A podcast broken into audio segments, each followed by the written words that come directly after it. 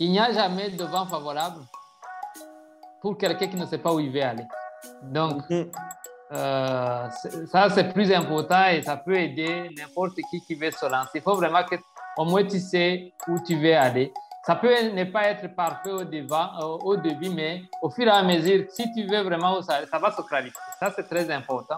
Et je me dis, si je regarde moi, de l'étape où je pensais euh, usine de savon, faire le savon euh, normal, évoluer euh, maintenant que je fais des pommades. Bon, je ne suis pas loin de mon ambition, mais, mais ça a évolué, mais ça a progressé dans le même sens.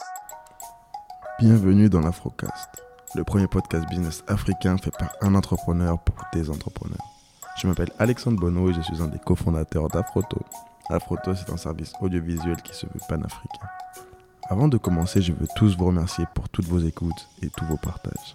D'ailleurs, afin de donner plus de visibilité à ce podcast et permettre à un maximum de personnes de bénéficier de celui-ci, je vous invite à mettre 5 étoiles sur Apple Podcast. Je tiens aussi à remercier la fabrique Burkina, Lisa et surtout Valentine, qui a tout fait pour rendre cet entretien possible. Dans cet épisode, on revient sur le parcours de Gérard Nyandiko, fondateur de Maya, la pommade au beurre de karité anti-moustique. Entrepreneur acharné, il a déjà testé plusieurs business. Aujourd'hui, il se rapproche de ce qu'il s'est promis avant ses études supérieures. Il a fait le parcours et les sacrifices pour accomplir ses rêves. Après plusieurs échecs, il nous raconte comment il a fait pour arriver du savon à une pommade au beurre de karité anti-moustique. Un parcours super inspirant. On y comprend la force de la résilience pour qu'il ne faut pas hésiter à partager ses idées, que le risque permet la réussite. Franchement, je me retrouve beaucoup dans cet épisode. J'ai l'impression d'avoir la même vie, avec ma vision et les besoins auxquels je veux répondre. L'entretien a été fait en live sur Zoom. La qualité du son est amoindrie, mais on fera mieux la prochaine fois. Je ne vais pas trop en dire. Installe-toi confortablement, monte le son et prends de quoi écrire. Bonne écoute. Allez, c'est parti pour un nouvel épisode du podcast avec Gérard Nyandiko, fondateur de Maya. Bonjour Gérard. Bonjour Alex. Merci, merci euh, d'être d'être là. Euh, pour, euh, pour commencer donc ce podcast, je vais te demander de, de te présenter brièvement. Dis-nous vraiment quelles ont été les, les étapes clés, d'où tu viens, dans quel contexte as-tu grandi? Ok. ok, je vous remercie et je salue tout le monde qui, sont, qui nous écoute aussi en live. moi, c'est Gérard Nyandiko. je suis burundais. Euh, je suis né au sud du Burundi, euh, où j'ai grandi, c'était dans, dans un village. Euh, j'ai fait l'école primaire euh, à, à Rumongue, c'était vers, à peu près à 8 km, donc je faisais 7 km aller-retour pour dans la journée pour aller à l'école. Et après, j'ai fait le lycée euh, au Burundi et, j'ai fait l'université aussi euh, dans la faculté de chimie au Burundi. Après, euh, j'ai travaillé en tant qu'enseignant pendant quelques années, à peu près six ans, avant de reprendre mes études pour venir au Burkina pour faire un master en eau et, et assainissement euh, de 18. Donc, un peu, voilà un peu mon parcours. D'accord. Et juste pour, mon, pour, pour comprendre, pourquoi, pourquoi, la, pourquoi la biochimie? Pourquoi t'es-tu du coup orienté vers, euh, vers cela? Ok, euh, une très belle question euh, parce que c'est ça qui a, qui a fait ce que je suis aujourd'hui. Donc, moi, ce que je pas dit, moi je suis grandi effectivement dans, dans un village. à notre époque, il n'y avait pas de télé, il n'y avait pas de, de télé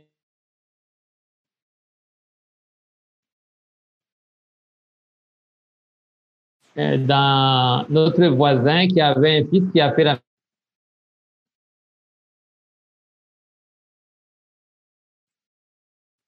si je veux être docteur comme lui, euh, il faut que je fasse la médecine. Euh, et ça a guidé vraiment toute mon, ma motivation pendant tout mon cursus scolaire. Et au fur et à mesure qu'on a avancé, surtout à notre époque, la médecine, c'était l'une des facultés les plus convoitées. Mhm. Et donc, la, le contexte me donnait beaucoup plus réseau et je faisais tout pour vraiment euh, avoir la médecine. bon, euh, malheureusement, quand j'ai fini mon bac, euh, je n'ai pas pu avoir être orienté en médecine. Et parce que euh, à l'époque, euh, je pense que c'est le même cas aujourd'hui pour l'université publique. C'est le ministère de l'Éducation qui, qui oriente les. Vous proposez, mais c'est le ministère qui oriente. Mm-hmm. Je n'ai pas eu la médecine. C'était un choc pour moi parce que c'était tout mon, mon engagement. J'ai fait des tentatives pour faire des recours pour avoir la médecine. Je n'ai pas réussi parce que soit tu as quelqu'un qui est vraiment plus influent pour avoir la faculté que tu veux ou bien tu es vraiment démarqué par dans tes notes pour avoir euh, la meilleure faculté. Donc, j'étais obligé de faire, euh, on m'avait réorienté après le recours, on m'a remis dans le même, dans le même euh, institut qui était de biochimie pour un, un cycle de 5 ans où il fallait être soit biologiste à la fédistique euh, ou être chimiste.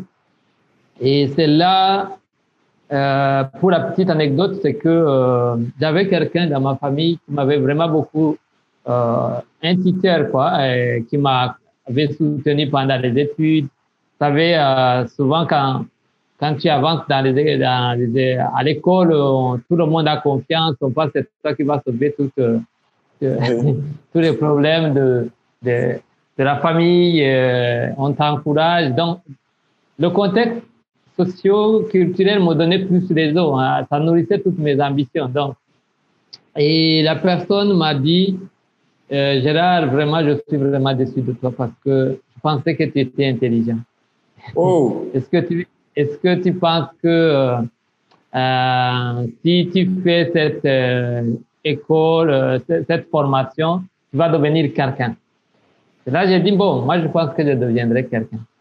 Et c'est là maintenant que tout commence parce que euh, c'était en, en 2000. En 2000, euh, je me suis dit, bon, il y a deux options. Je peux faire la biologie, je peux être, faire la chimie. Mais je me suis dit cette année, avant même de, de commencer les cours, je dis, moi, je vais, je vais faire la chimie. Parce qu'au moins, avec la chimie, ce que je vais faire, c'est créer une usine de fabrication de savon. Si j'ai tout échoué, au moins, je ferai une usine de fabrication de savon. Attends, et je me donc dès ce moment-là, tu voulais déjà, dès ce moment-là, tu voulais déjà créer une, une usine. Euh, oui, oui, oui, D'accord. Oui, oui. Cette, cette, idée t'est arrivée quand?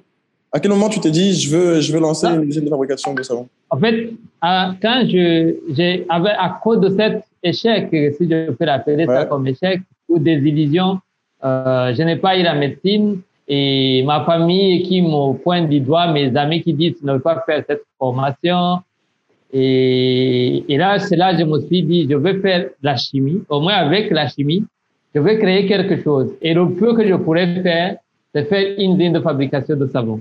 Parce que, pourquoi le savon? Parce que euh, je viens dans la région dans laquelle j'ai grandi, nous, on n'a pas de beurre de qualité, mais c'est l'huile de palme.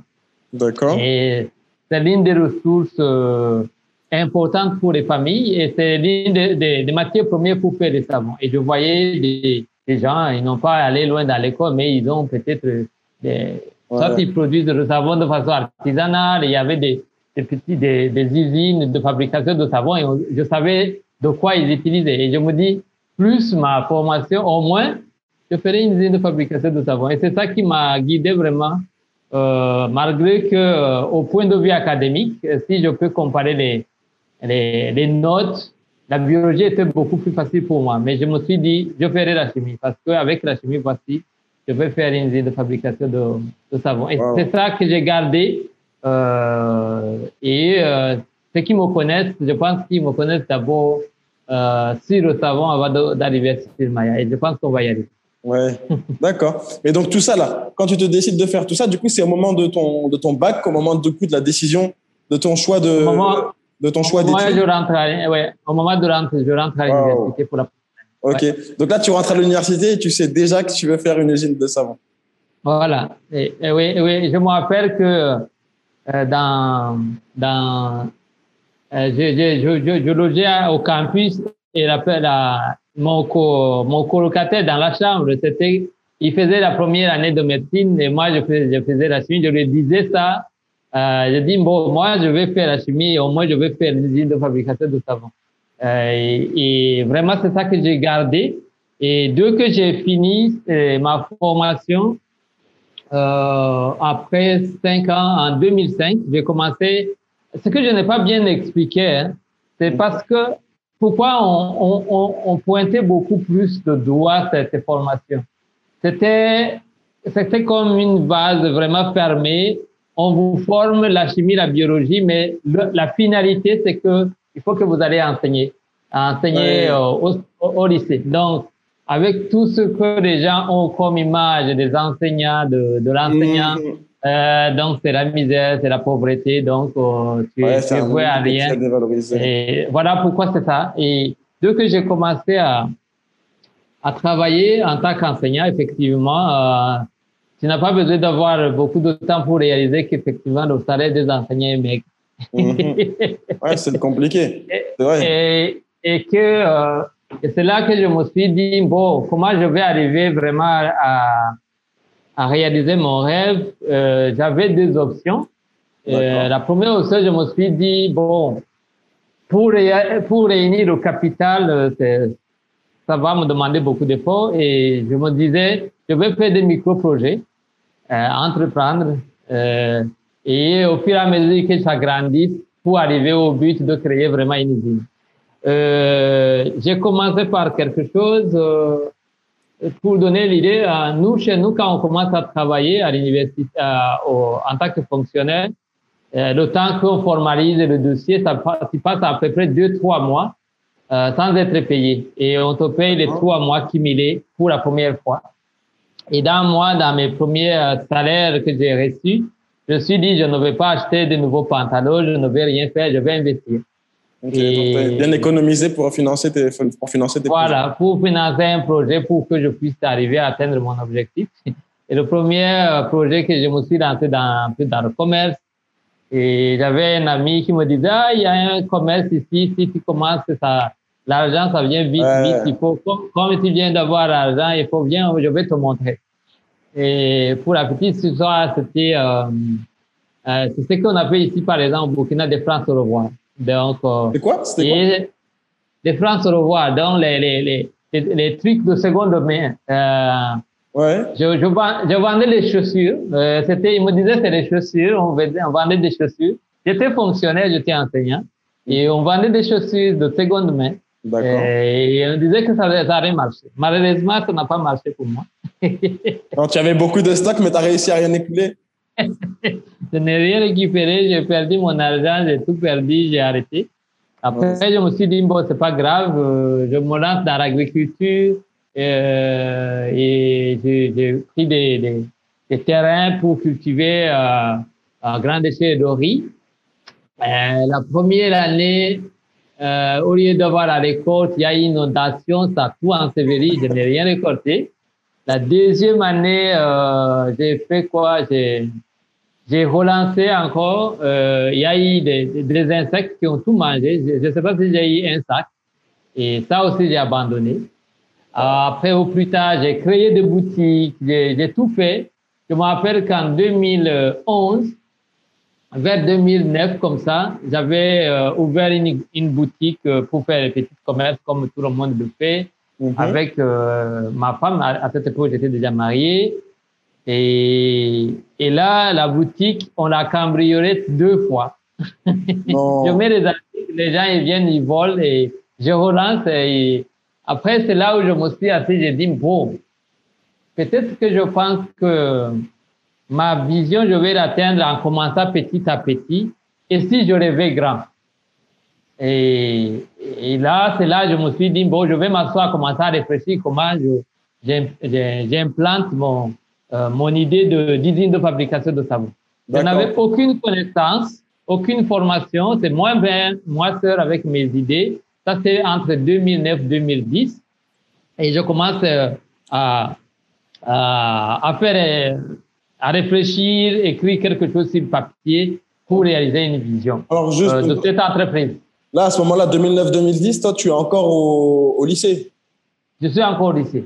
Ok. Donc, toutes ces, mais toutes ces péripéties-là, c'était pas dans ton lycée? C'était pas dans ton lycée? J'étais, j'étais toujours prof. Waouh, ok, ok. Ah, prof, j'étais toujours, j'étais toujours enseignant de chimie au lycée. Et euh, ouais, j'ai enseigné dans le lycée euh, à Bujumbura, capitale, euh, une des lycées euh, publics, mais aussi j'étais aussi euh, prof de lycée, euh, prof de chimie plutôt à, à l'école belge, c'est l'équivalent de l'école française ici. Mm-hmm. Et donc, finalement, j'étais bien payé en tant que quand même prof de chimie. Donc, c'est que les gens pensaient qu'on ne veut pas aller loin ou réussir avec la chimie. Moi, ça, ça commençait à donner. Mais ça, j'ai développé beaucoup plus cet aspect entrepreneurial, ce que j'ai essayé de faire pour réaliser mon rêve. Mais ce que j'ai, à côté de ça, ce que je, j'essayais de faire, je me disais, bon, si je, j'arrive à avoir l'occasion de faire une formation de troisième, de, de troisième cycle et une autre formation complémentaire, ça, ça me donnera d'autres opportunités.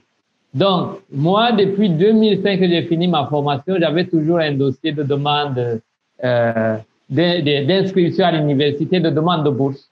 D'accord. Et, et, je refaisais chaque année, je postais pour les bourses du gouvernement, on ne me recevait pas. Et je candidatais, j'envoyais des dossiers un peu partout. Euh, je me rappelle qu'en 2010, 2010-2011, j'avais une, une admission de l'université de Liège en Belgique et je cherchais un financement. J'avais écrit, euh, moi, quand j'ai les financements, je ne connais rien. L'Internet à l'époque n'était pas aussi très développé comme aujourd'hui. Donc, l'information n'était pas aussi accessible comme aujourd'hui. Et moi, j'écrivais des lettres. J'ai une euh, d'inscription ici. Est-ce que vous pouvez me financer? Je balance dans les ambassades, dans tout ce que je pense qu'ils peuvent euh, m'aider. Et 2000, euh, en 2010, 2011, euh, j'avais écrit à l'ambassade de France. Ils m'avaient dit qu'ils n'ont pas d'argent et qu'ils ne peuvent pas me financer. Et 2012, quelqu'un vient étudier au Burkina et trouve l'école où j'ai fait le master qui s'appelle Deux Yeux. Il me dit, ah, il y a une école importante. Comme il connaissait, c'était un ami qui connaissait mes rêves, mes passions. Est-ce que tu peux chercher une admission ici? Moi, je ne savais pas qu'on pouvait chercher l'admission en Afrique. Ok. toutes nos yeux, toutes nos yeux étaient vers l'étranger, vers l'Europe, les États-Unis. Voilà. Et c'est là j'ai vu euh, le côté environnement euh, avec ma formation, bon, ça, ça va aller. Et j'ai cherché l'admission, la, on m'a donné. J'ai écrit la même lettre, j'ai balancé à l'ambassade de France euh, au Burundi. Et cette fois, ils m'ont dit que ah, là, ça nous intéresse.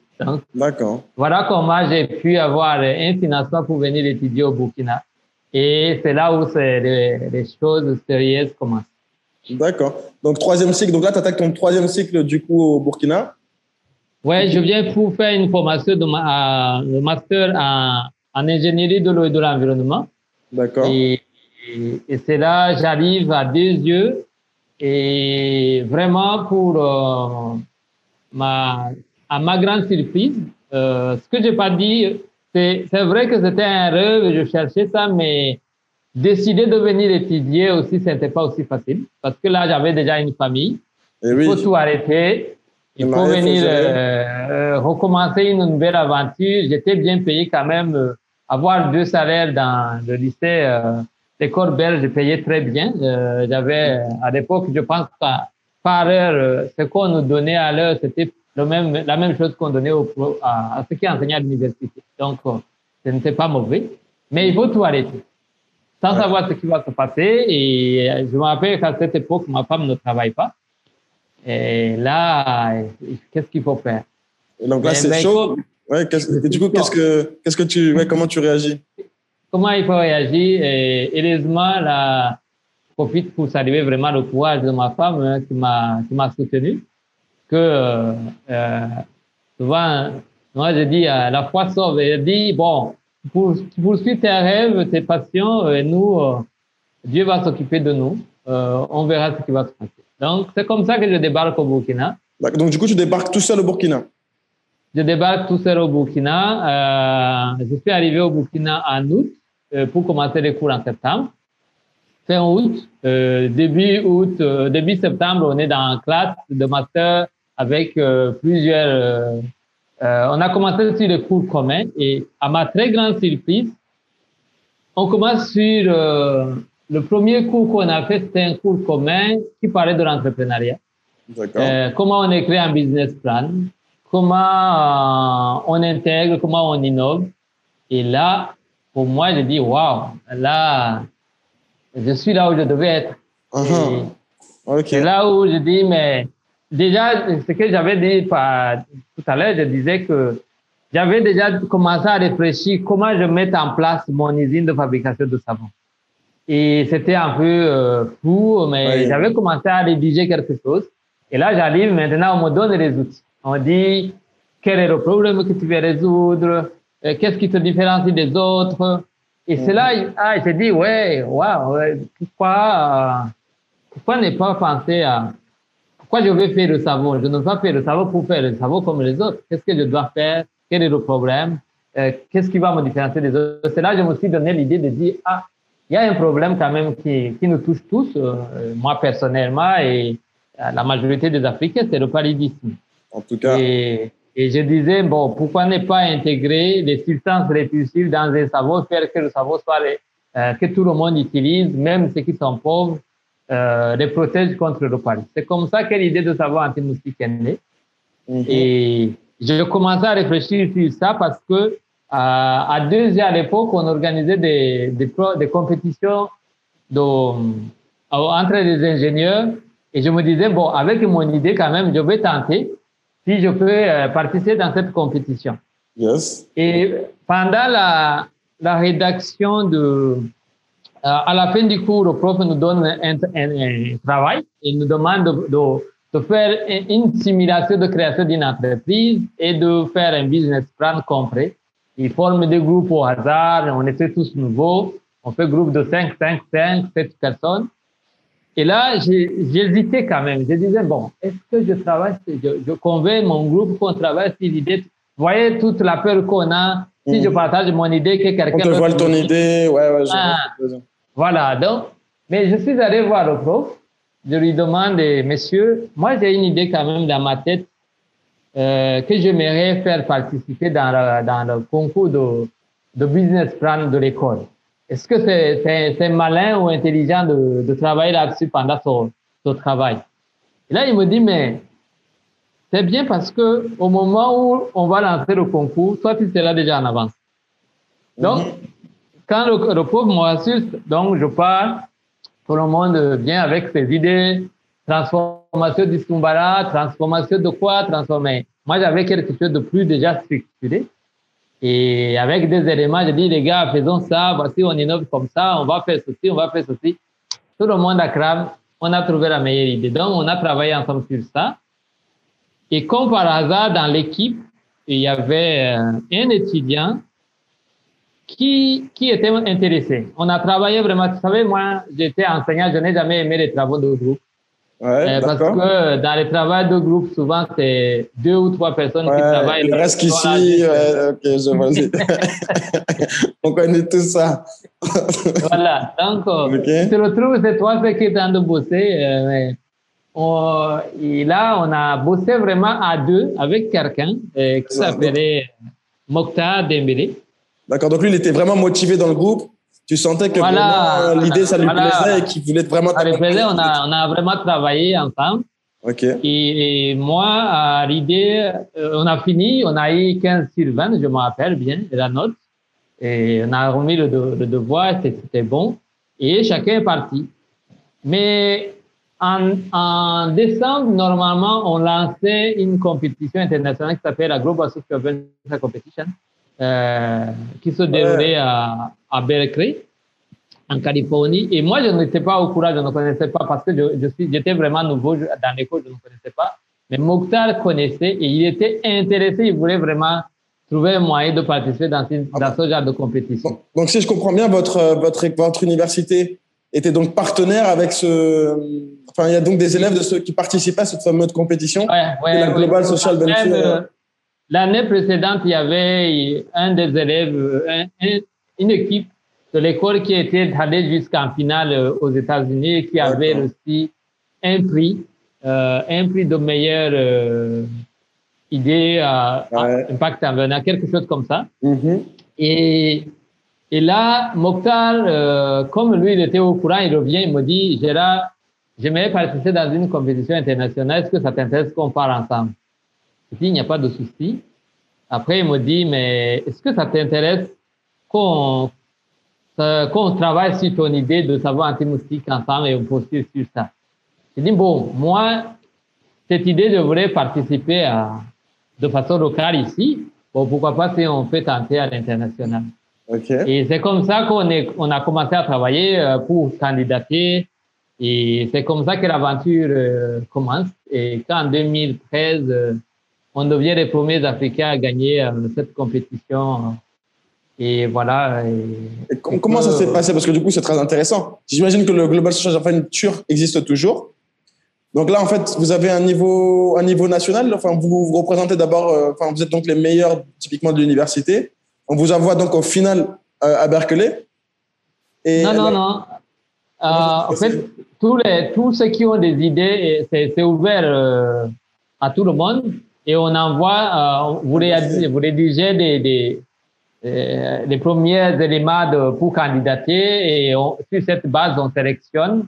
Et si vous êtes sélectionné, là, il y avait, il y a demi-finale, la demi-finale, il y avait, la sélection se fait au niveau d'abord régional. Et normalement, tous, tous les pays francophones se retrouvent en France. Ça se, ça se jouait en France.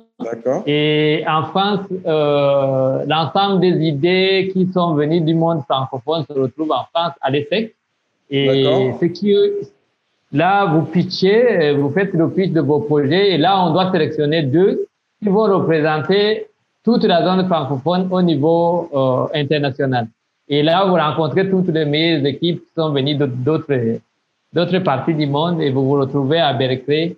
Euh, C'est autour euh, peut-être 18 projets comme ça qui se retrouvent à Berkeley pour à la fin primer trois.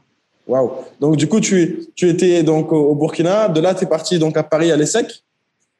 Euh, on parle, euh, ouais, je suis arrivé au Burkina en, en, en, août, euh, et euh, je pense que janvier, quelque chose comme ça, on était déjà en France pour défendre les. Euh, euh, pour, la, la, la, voilà, défendre notre projet. Et en avril, euh, on était à, aux États-Unis pour la phase finale. Waouh! Et donc là, la phase finale, c'est quoi? C'est des pitchs? Oui, oui, oui, c'est des, c'est, des pitchs. Chacun des bon, vous avez des liés, des business plans, mais c'est des pitchs de, de, de, 10 minutes comme ça et où euh, il y a un jury qui, qui, délibère et qui sélectionne les meilleurs. Top. Et tu pitches, et tu pitches en anglais? On pitchait en anglais, oui. OK. Donc là, donc là, bien préparé, tu fais ton pitch et tu remportes et tu remportes du coup en plus euh, cette compétition. C'est là où on a remporté la compétition et c'est là où je me suis dit ah les choses commencent à être. il y a quelque chose, il y a quelque chose. Il y a quelque chose. Bon, c'est deux choses. Pour moi, euh, je me rappelle que oui. Euh, quand on, nous a dit, on nous a appelé pour être les premiers, euh, quand les autres célébraient, moi, je me posais plein de questions. Euh, mhm. Pour la petite anecdote, je me rappelle qu'il y avait euh, une soirée de, de célébration à, la fin de, de, toute la compétition. Euh, moi, j'ai dit à tous ceux qui étaient ensemble avec moi que je ne parle pas. Moi, je vais rester dans ma chambre parce que pour moi, c'était un lourd fardeau. Ah, mon affaire que j'ai commencé seul, ça commence à être sérieux parce que tout ce monde qui a cru qu'il faut amener ce savon anti-moustique, Là, mhm. on n'a plus besoin de faire, il faut, il faut tout faire pour réaliser ça. Ouais, et puis maintenant, et je, et je savais, ouais, et je savais euh, tout le challenge qui m'attendait. Voilà. Et, mais c'était, intéressant aussi. Ok. Oh, top. Et donc là, du coup, tu retournes, euh, donc tu es à Berkeley, tu remportes cette compétition internationale. J'imagine qu'il te, donne, il te donne notamment des fonds et éventuellement de l'accompagnement. Euh, c'était beaucoup plus de fonds. Euh, bon, c'était le concours. Euh, le concours était, oui, oui, le premier prix c'était 25 000 dollars. OK. Et je peux dire que c'est le premier financement que j'ai eu pour commencer à travailler sur le projet. D'accord. OK. Et donc là, du coup, tu reçois ces 25 000 dollars, tu, tu rentres au Burkina? On, rentre au Burkina, il faut faire le master, il faut finir la formation. voilà. Et tu avances, quand même sur le projet à ce moment-là ou, ou tu le mets vraiment en suspens, tu te concentres sur tes études?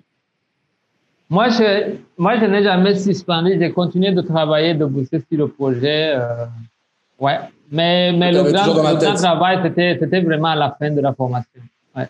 OK. Donc là, tu finis ta formation. Et donc là, ça y est, tu te dis, il faut se lancer à fond dedans. Euh, D'ailleurs, là, donc là, tu finis, mais toute cette période, tu n'as pas de revenus parce que non seulement tu as quitté ton enseignant pour continuer tes études, euh, tu as ta famille qui attend, qui est au Burundi. Et là, tu finis tes études et tu te dis, bon, euh, éventuellement, soit tu travailles sur quelque chose, soit tu te lances à fond sur ton projet. Et donc, tu décides de te lancer à fond sur ton projet. Là, ce que je n'ai pas dit, euh, j'étais enseignant, mais j'avais reçu, j'étais en congé formation, effectivement. J'avais demandé une disponibilité pour venir pour continuer les études. Et euh, quand on avait fini euh, notre master, moi, on s'était dit avec mon ami, euh, avec qui on avait gagné ensemble la compétition, je dis, on se donne au moins une année, on se met à fond, on regarde où est-ce qu'on peut aller avec ce projet. Et il faut réunir tous les efforts pour travailler là-dessus. Et, et, là, il n'y avait pas de chemin. Il fallait que je démissionne si je veux vraiment continuer à bosser sur ce projet. Et ce que moi j'ai fait, j'ai pris encore un autre risque en revenant pour travailler sur ce projet.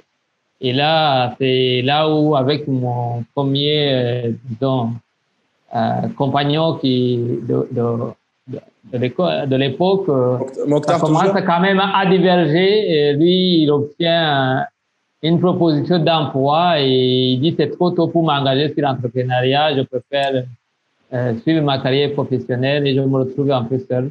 D'accord. Donc lui, il a préféré, il a préféré donc de prendre la carrière plus safe.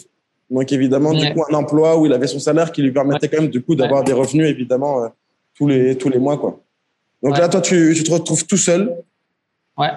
Et qu'est-ce qui se passe? Je me, retrouve, je me retrouve tout seul. Euh, je reviens à Burkina et là, c'est là où j'intègre l'incubateur de la fabrique. Euh, c'est dit que j'étais le premier cobaye.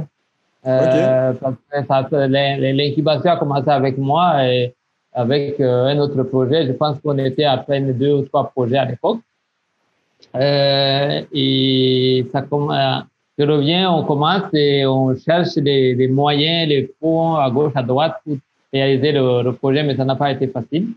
Euh, de 2014 à 2015, je pense que l'autre financement que j'ai pu avoir, c'est un autre compétition qui s'appelle euh, Tony Melou. Je suis de l'ODA de. Ah, je suis, euh, d'accord. Je suis actuellement dans les process, là, justement, de la fondation pour recevoir la, la subvention aussi de Tony Melou. Ouais, ouais.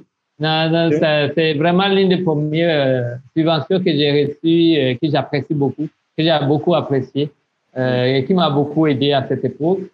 Et, mais en 2000, euh, fin, 2000, vers, fin 2015, il y a quand même quelqu'un qui rentre dans la danse euh, très important, euh, qui est mon associé actuellement, cofondateur de Maya, etc., qui s'appelle Franck Langevin. Très intéressant. Pour la, petite, euh, pour la petite histoire, c'est que euh, euh, d'où je n'hésite pas souvent de donner des, participer à des, à des, à des, à des, à des discussions comme ça. Ça, ça, ça, ça, ça peut donner des opportunités. C'est clair. Euh, moi, j'avais partagé pour les défis que je rencontrais parce qu'à cette époque, je cherchais un peu de fonds, à peu près 50 000 euros, pour vraiment lancer tout ce qui est euh, recherche, développement, et prototyper, tester euh, pour euh, réaliser vraiment ce, projet de savant aussi. Il y avait avec tout tant de questions autour. Et là, on n'arrivait pas à trouver de l'argent. Et j'avais partagé dans un MOOC euh, de l'ESSEC, qui est l'une des écoles d'entrepreneuriat social euh, en, France. Ah, mais si ce n'est pas le meilleur d'ailleurs. Hein. Ah ouais, ça doit être le meilleur, oui. Ah et j'avais partagé ça à mon expérience. Je, ne me rappelle plus du contenu. Je ne sais pas ce que j'avais dit. Mais euh, par hasard, euh, Franck, euh, qui a évolué beaucoup plus dans les nouvelles technologies, euh, qui commençait à avoir plus d'expérience, qui se proposait des questions de carrière, où est-ce que je m'oriente, qui est passionné, euh, intéressé par l'entrepreneuriat social, mais une pause à Paris et va à San Francisco euh, pour euh, une retraite vraiment de, de réflexion, euh, euh, qui il est, qu'est-ce qu'il veut, où est-ce qu'il veut aller. Et en même temps, il cherche des formations sur l'entrepreneuriat social. Et il pensait que c'était les États-Unis, mais il se trouvait que les meilleures formations, c'était en euh, français. Et il s'inscrit dans un MOOC de l'ESSEC. Et dans ce MOOC, il tombe par hasard sur mon interview et il cherchait un projet euh, pragmatique, euh, mais qui a vraiment un grand challenge, mais aussi où il faut travailler de façon rigoureuse, un, truc comme ça. Et il tombe amoureux du projet. Il me demande est-ce que euh, je peux. Euh, je, je me rappelle qu'à cette époque, il y avait un grand événement aux États-Unis, à San Francisco, qui s'appelle StockUp. Euh, c'est un grand événement qui réunit tous les, les, les, les acteurs euh, de, de, l'entrepreneuriat social. Et il disait, bon, je a un événement, est-ce que je peux te représenter? J'ai dit, il n'y a pas de souci. Il a bricolé des cartes de visite et il part là-bas pour regarder. Et par hasard, les gens qui étaient dans cet événement connaissaient déjà le projet Fato Stop. Il dit, mais. Oh, ah, de par Berkeley, ils connaissaient parce qu'ils étaient. Voilà. Il dit, ah oui, on, on connaît Fato Stop ou Isano où Il dit, mais. Un projet au fond de. Qui est connu à Berkeley, il y a quelque chose. Donc, c'est là il dit, est-ce que je peux venir te voir? Et, il débarque au Burkina en disant, bon, je vais voir est-ce qu'on peut s'entendre pour travailler ensemble ou pas. Jusqu'à aujourd'hui, on est toujours ensemble et ça marche très bien. Là, c'est top. Et là, du coup, je Donc, du coup, En 2015, je vous tiens un autre cofondateur. Et là, on se met à deux à fond. Euh, lui, il vient d'un univers vraiment différent du mien. Euh, nouvelles technologies, ils ont des approches de, euh, différentes et, ça permet vraiment d'accélérer et qu'on est très vite. L'une des grandes questions, par exemple, qui a beaucoup euh, fait avancer, je dis, il disait, il faut qu'on euh, faut qu'on réfléchisse toutes les hypothèses créées. Euh, ça ne marcherait que si. Et on les teste rapidement, on trouve tous les moyens de les tester pour valider ou invalider ton projet. Et c'est là où on s'est mis à fond à travailler et qu'on est arrivé à Miami. Ok, ouais, ok. Très américain. Vous faites vite. Vous faites vite, comme ça, vous ratez vite, et vous avancez vite, quoi. Ouais, ouais. Ok. Et donc là, mais du coup, là, vous avez donc des financements pour faire votre recherche et développement? Le, financement, euh, lui, effectivement, il a dit, bon, je vais... L'une des questions qu'il qui, qui disait, ne, disait, ne comprenait pas comment un projet comme ça, avec tout l'impact que ça fait produit, peut être bloqué pour 50 000 euros? Il ne comprenait pas ça. Et, et c'est là, il vient et, et, là, on fait le premier grand financement qu'on a eu, c'est qu'on a organisé euh, une collecte de crowdfunding. Le premier grand financement, vraiment, c'est le public, et qui a été parmi dans la catégorie des, des projets euh, solidaires sur la plateforme ILIL. L'une ça doit être le deuxième qui a été bien financé euh, qui se font porter par des gens en dehors de la France et qui a bien marché là-bas et on a pu lever à peu près 70 000 euros. C'est ça. D'ailleurs, attends, petite, euh, petite question. Parce que du coup, là, le crowdfunding ici, bon, ça encore, ça commence, ça commence à venir, mais c'est pas du tout présent, bon, de par notamment le, manque de bancarisation et tout. Donc là, vous, sur le crowdfunding, c'est essentiellement du coup des, des Européens qui, des Français donc, qui, qui mettent de l'argent. Ah, ça c'est une très belle question. En tout cas, je pense que euh, plus de 98% de ceux qui donnent pour ces causes, vraiment, c'est des gens qui sont en dehors de, des Européens. Euh, très peu d'Africains. Ouais. Et très peu vraiment d'Africains qui... Mais ça commence quand même à venir. Je pense que ça a évolué euh, si on regarde l'environnement actuellement de ce que nous, on a vécu en 2015-2016 ça a beaucoup évolué et je pense que ça commence à venir. Oui, ça va venir. Puis il y aura des facilitations. Là, j'ai discuté d'ailleurs avec, euh, avec Fiatop, là, qui devrait d'ailleurs passer sur le podcast, euh, un de ces quatre. Oui, ouais, je connais Fiatop. Ouais.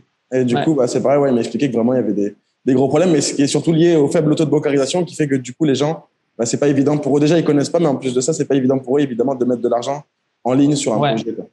Donc, euh, tu fais ton crowdfunding avec Ulule. Vous avez 70 000 euros. Qu'est-ce qui se passe ensuite? Ouais.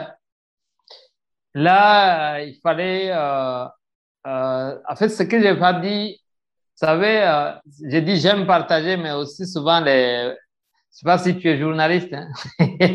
non, non, non, je ne suis pas journaliste. souvent, c'est un, un couteau à double tranchant. Parce que les médias nous ont tellement devancé par rapport à l'avancement du projet lui-même. Donc, et, et, moi, je recevais beaucoup de gens qui me demandent, nous, on veut le savon, où est le savon? Et les gens ne, ne creusent même pas euh, au fond. C'est vrai qu'on avait euh, commencé à, à, prototyper, mais c'était beaucoup plus, beaucoup plus l'étape idée euh, qu'on avait euh, présenté à, à Berkeley. Donc, c'était un projet, mais il fallait maintenant, et l'une des, des, des, choses, c'est de son projet, si on lui donne la chance de succès, ça peut avoir un impact énorme sur la vie des, des populations. D'où on nous avait attribué ce premier prix. Euh, c'était le, le, le, meilleur projet qui a beaucoup plus d'impact euh, si il réussissent. Et là, tout le monde attendait que ça sorte. Et, mais dans les médias, le premier savon anti-moustique, quoi, quoi, quoi, quoi, quoi, ça, ça circule partout, alors qu'au fond, il y avait un grand travail d'abord à faire.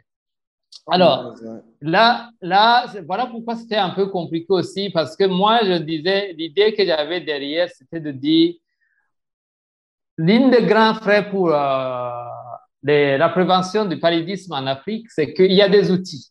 Mais souvent, ça ne rentre pas dans la vie quotidienne des populations, ça ne rentre pas dans l'RMS.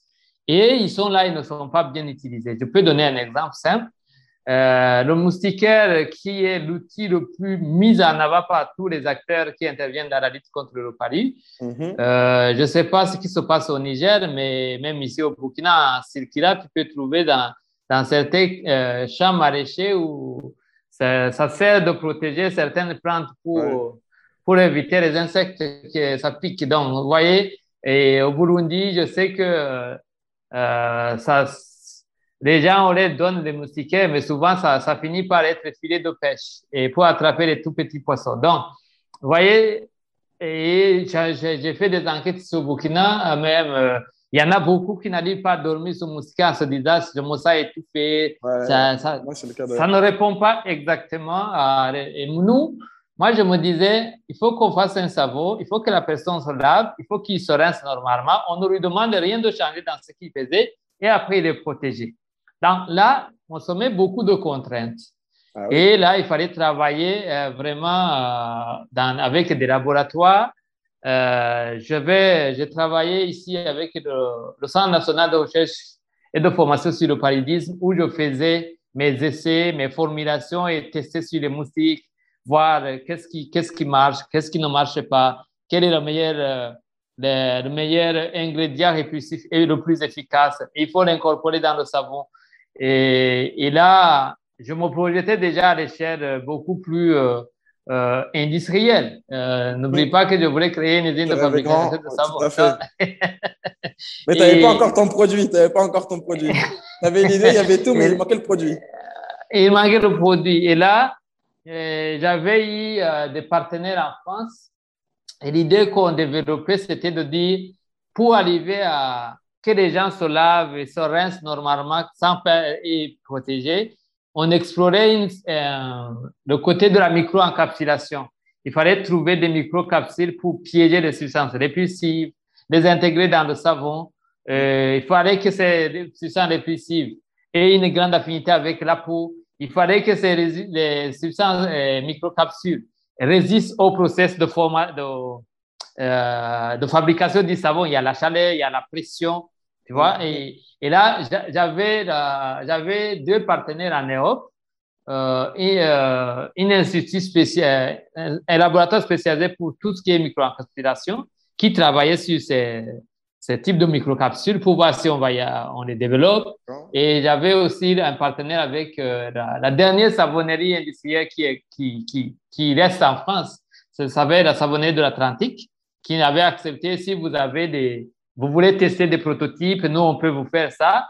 On veut les prototypes en France, on me les envoie. Moi, je les teste sur les moustiques, on réagit. On était sur ça. Donc, il faut vraiment se lancer à fond sur euh, la recherche et développement. Okay. Côté, il euh, y a, a d'autres questions aussi qui sont revenues euh, et, et c'est là, c'est l'une des questions qui a tout révolutionné et qui a fait qu'on a pu voter. Et je me rappelle quand je participais au jury en France, il y a eu un grand débat pour qu'on nous laisse passer. Comment ça? La, la question, c'était de dire, est-ce que, est-ce que, est-ce qu'en Afrique, vraiment, les gens se lavent? Est-ce que même il y a l'eau?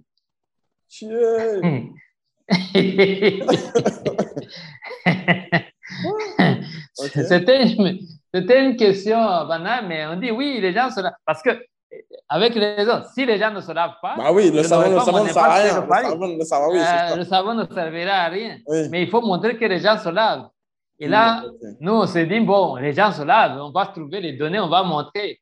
Mais à ma très grande surprise, quand on a commencé à fouiller, à fouiller pour voir les données euh, sur l'hygiène corporelle en Afrique, il n'y en avait, il n'y a aucunement, aucune étude qui a été faite sur l'hygiène corporelle. Donc, on n'a pas de données. Alors, compliqué de prouver. alors que pour convaincre euh, certains acteurs, il faut vraiment venir avec des chiffres. C'est ça, c'est l'un des grands combats que nous menons tous les jours.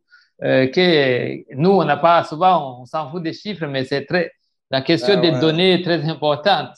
Et là, on avance sur le savon, mais il faut qu'on arrive à prouver que non seulement les gens se lavent, mais ils se lavent au bon moment et le savon va être le meilleur outil pour protéger les gens des moustiques. Mm-hmm. Et jusqu'en 2017, on cherchait des fois pour faire une grosse étude sociologique sur le comportement d'hygiène corporelle euh, au Burkina. Et c'est en 2000, euh, l'avantage du crowdfunding ça nous a permis d'avoir plus de visibilité. Oui. Ça nous a beaucoup. Euh, c'est vrai qu'avec la, le Global Social Venture, beaucoup connaissaient le projet, mais quand on a gagné avec le, crowdfunding, on a eu certaines fondations qui sont intéressées à ce que nous faisons. Et c'est là où, que par exemple, la fondation Veolia a accepté de financer cette étude qui était un d'autres hypothèses qu'il faut qu'on montre. Au labo, avec l'argent du crowdfunding, il faut que je travaille pour montrer que euh, j'ai le prototype qui marche, qui est efficace, qui marche. Mais d'un autre côté, il faut montrer que le besoin qu'on veut résoudre est réel. Ouais, qu'il y a un vrai marché, quoi. Et qu'il y a un vrai marché. Et là, on a fait toute une étude sur euh, comment les gens se lavent sur 1000 foyers au Burkina, euh, 70% en milieu rural et 30% urbain, périurbain pour comprendre comment les gens se lavent, à quel moment ils se lavent, à quel moment ils utilisent le savon, tout ça. Et en mettant beaucoup plus un focus sur les enfants de moins de 5 ans. Parce que si tu veux faire un impact sur le palu, il faut vraiment protéger d'abord les enfants de moins de 5 ans, qui sont les premières victimes. 70% des victimes du Paris, c'est des enfants de moins de 5 ans. Donc, et, et c'est là où, après avoir posé plus d'une centaine de questions, euh, on demande. Euh, ça s'est déroulé en, 2000, euh, en 2017. Ça a pris à peu près euh, quatre mois comme ça. OK. Mhm. Quatre mois, on a, on a, on a délégué l'étude à l'Institut des sciences et de société ici au Burkina qui a conduit l'étude. On a juste participé dans le design de questionnaires pour, pour s'assurer que les éléments que nous on recherche, ça va ressortir de l'étude. Et là, dans l'ensemble des questions qu'on pose, on demande aux gens maintenant, après la douche, qu'est-ce que vous faites? Quand vous êtes lavé, qu'est-ce qui se ah, passe? ouais, là, je vois la chose venir. Ils mettent de la crème. Mince Et du coup, voilà. les capsules, les microcapsules, il y a un problème. Il y a un problème. Donc, on s'est beaucoup focalisé sur notre produit et notre idée, mais dans la manière dont les gens se passent, et, surtout, si je prends les enfants, on trouve par exemple que plus de 80% des enfants au Burkina, ils sont lavés à partir de 17 heures. Les tout petits, on les lave à partir de 17h, 18h. Ce qui est vraiment intéressant parce que c'est à ce moment où les moustiques qui transmettent le palu commencent à piquer, à chercher le repas, surtout avec euh, le nouveau phénomène qu'on observe dans la plupart des pays subsahariens, le changement de comportement des moustiques. Avant, ils piquaient à l'intérieur, beaucoup plus la nuit. Maintenant, ils viennent très tôt et beaucoup plus à l'extérieur. Et c'est pendant ce moment qu'on est en train de laver les enfants et on est en train de les pommader avec du beurre de qualité. Ah, maintenant, qu'est-ce qui se passe? Qu'est-ce qu'il faut faire? Un, nous pilotons tout par l'impact. Notre projet de savoir anti-moustique ça séduisait, c'était une idée géniale, ça séduisait tout le monde, euh, surtout par rapport à sa simplicité. Et euh, ça fait bientôt trois ans, depuis 2013 à 2017, je travaille sur ça. On est à fond avec les laboratoires en France, les prototypes. Qu'est-ce qu'il faut faire? Là, on a dit, mais la première chose, on ne va pas faire un produit qui ne va pas euh, bien être utilisé et ne pas avoir notre impact. On est obligé de pivoter. C'est là on a décidé de pivoter, de changer de fusil d'épaule. Moi, du coup, moi, je suis conscient donc que, en fait, le gros problème pour que les auditeurs comprennent bien, c'est qu'en fait, du coup, votre savon, en soi, il marchait, mais la difficulté, c'est que comme les gens s'appliquent de la crème, enfin, du beurre de karité derrière, eh ben, il n'y a plus les effets euh, des microcapsules, il n'y a plus l'effet du coup anti-moustique. Oui, euh, ce que je vais dire, euh, on n'avait pas encore finalisé le prototype de savon tel qu'on voulait. Parce que là, il y avait, avait, avait plusieurs scénarios. côté des microcapsules, on avait déjà commencé à développer des microcapsules. On avait commencé à tester certains prototypes. On était toujours dans cette phase d'optimisation de notre prototype pour que ça marche. Parce avait la, il y a la question de l'efficacité, il y a la question de la facilité de, conception, toutes ces questions, et, on travaille là-dessus. Mais on n'avait pas encore dit, on a fini tout ce qui est recherche sur notre prototype de savon. On, est, on était à fond, on n'avait pas fini. Mais maintenant, il y a cette question qui intervient et qui va dire, ah, ça, on va faire des microcapsules si on parce que c'est vraiment des microcapsules. Le cahier des charges qu'on donnait au laboratoire, c'était des microcapsules intelligents. Il y, a, avait beaucoup de choses à, résoudre pour arriver à développer ces microcapsules qui vont résister sous la pression, qui ne s'éclatent pas. Et le milieu acide, je ne rentre pas dans les détails de la chimie, et qui va plus adhérer sur la peau après pour éviter la, que ça soit balayé par l'eau après le rinçage. que ça passe sur la sueur. On était sur, on était sur cette problématique. Et après, il fallait qu'il s'ouvre progressivement pour diffuser euh, l'odeur qui va faire fuir le moustique. Et il fallait faire ça, revenir au labo, regarder ce qui se passe, retourner au, laboratoire. On était encore sur ces, ces allers-retours. Et en même temps, on, on est l'argent pour financer l'étude. Et quand cette question arrive, maintenant, on aura, euh, on ne va jamais dire à la maman de, de laver son enfant, de ne pas le pommader.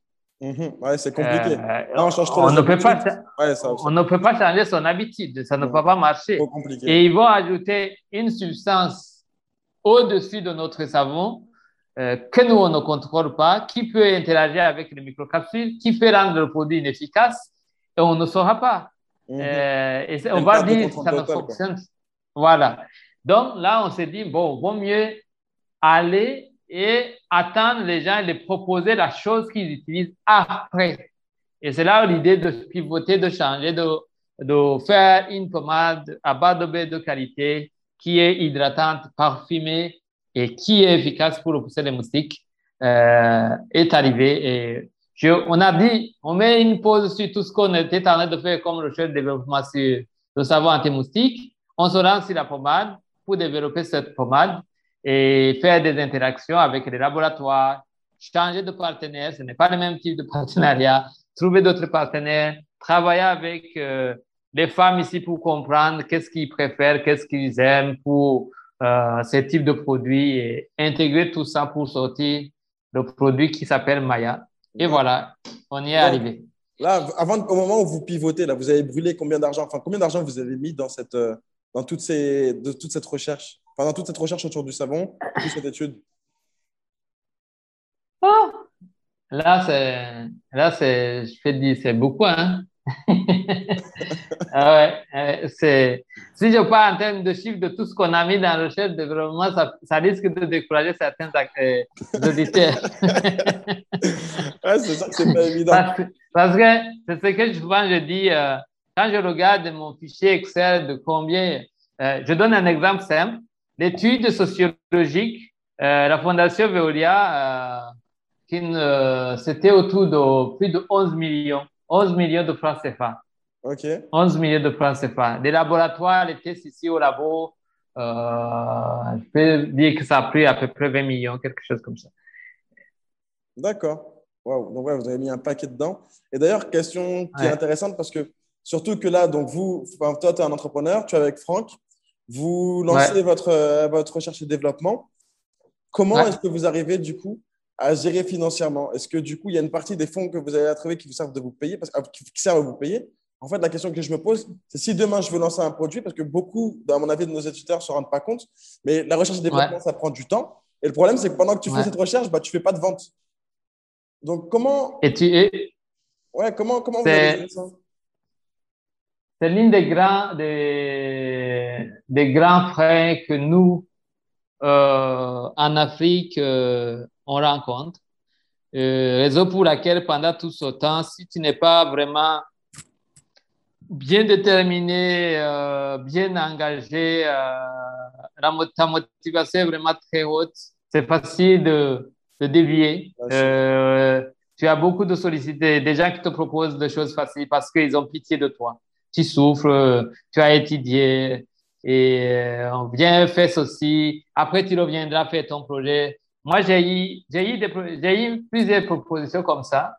Des gens qui me disaient, bon, viens, on te trouve une bourse aux États-Unis, tu fais, tu fais un doctorat dans ça. Moi, je disais, si c'est pas une opportunité qui me permet de continuer d'avancer sur mon projet, je ne bouge pas. Et je sais que j'ai, j'ai déçu beaucoup de gens. Euh, j'ai déçu beaucoup de gens même dans, dans mon entourage. C'est un grand problème, c'est un grand frais. Et nous, ce qui nous a beaucoup aidé, effectivement, c'est le crowdfunding. Dans, là, on ne te dicte pas ce que tu dois faire.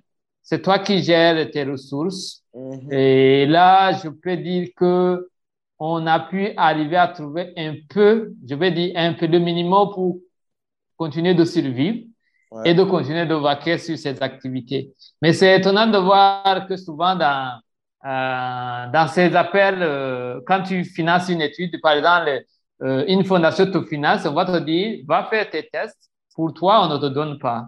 Et tu ne peux même pas demander de l'argent pour te payer toi-même. Ça n'existe pas. Et c'est là où c'est l'une des grandes questions et des grands frais pour nous. On n'a pas de famille qui te soutiennent parce qu'ils croient. Souvent même, ceux, qui, ceux qui sont proches de nous ne croient pas à nos rêves, à nos passions. Donc, euh, c'est vraiment très compliqué et on n'a pas de prêts. Euh, c'est l'une des très, très grandes questions qui fait que beaucoup, euh, on arrive à abandonner. Mm. Heureusement, nous, comme on a fait cette grande campagne de crowdfunding et puis aussi le peu que j'avais gagné de, à l'époque dans les compétitions, ça m'avait permis d'aider de, de, de gérer petit à petit pour avancer. Ouais. ouais. Mais ceux qui me connaissent, ceux qui sont au Burkina, savent que ce n'est pas facile. Ah, Donc, le moins de dépenses possible et tout l'argent qui rentre au maximum dans la recherche et développement, on investit. Tu, tu, tu ouais, ouais. Et surtout, qui, la recherche et développement qui peut prendre beaucoup de temps, beaucoup de fois, surtout. Euh, nous, nous, les entrepreneurs et toutes ces institutions de recherche classiques, on a, on, on n'est même pas dans les, on dirait, on n'est même pas dans les mêmes univers, on ne réfléchit pas de la même manière. Et ils sont très lents, ils sont trop chronophages, ils sont très budgétivoles. Et, et là, c'est compliqué. Mais euh, on est obligé de travailler avec eux. En tout cas, OK. Et donc, du coup, pour nous donner d'ordre d'idée, enfin là, au, jour d'aujourd'hui, vous en êtes où euh, sur, votre, euh, sur votre pommade? Alors, avec la pommade, heureusement, c'est pas comme si on est reparti à zéro. Je me rappelle que ce que je n'ai pas dit euh, pour moi, j'étais sur mon idée, je pensais que c'est le savoir anti-moustique qui va marcher, mais je savais que peut-être après, on va développer des, des, des, d'autres sous-produits. Et moi, à l'époque, je voyais les pommades autres comme euh, des sous-produits. Euh, Ce n'est pas le, produit phare, ce n'est pas le produit primordial.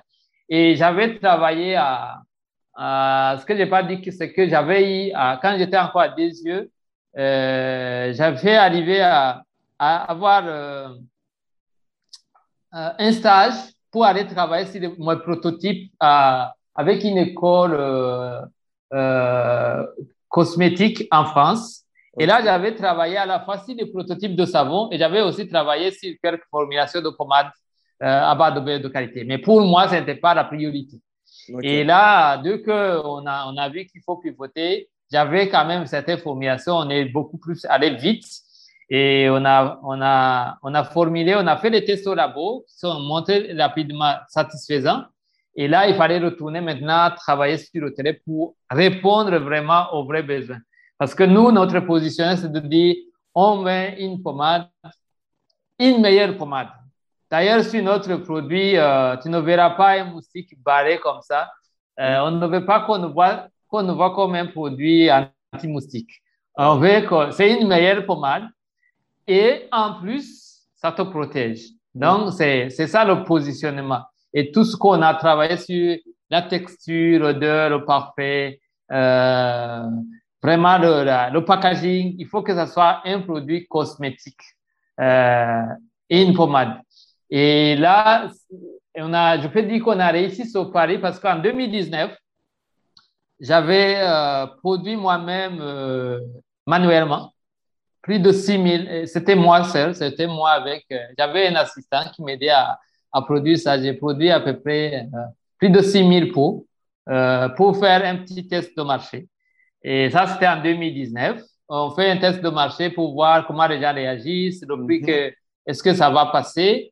Et là, à notre grande surprise, on avait fait 40 points de vente à Ouaga et on n'a pas communiqué, on n'a pas parlé là-dessus, mais on a lancé le produit.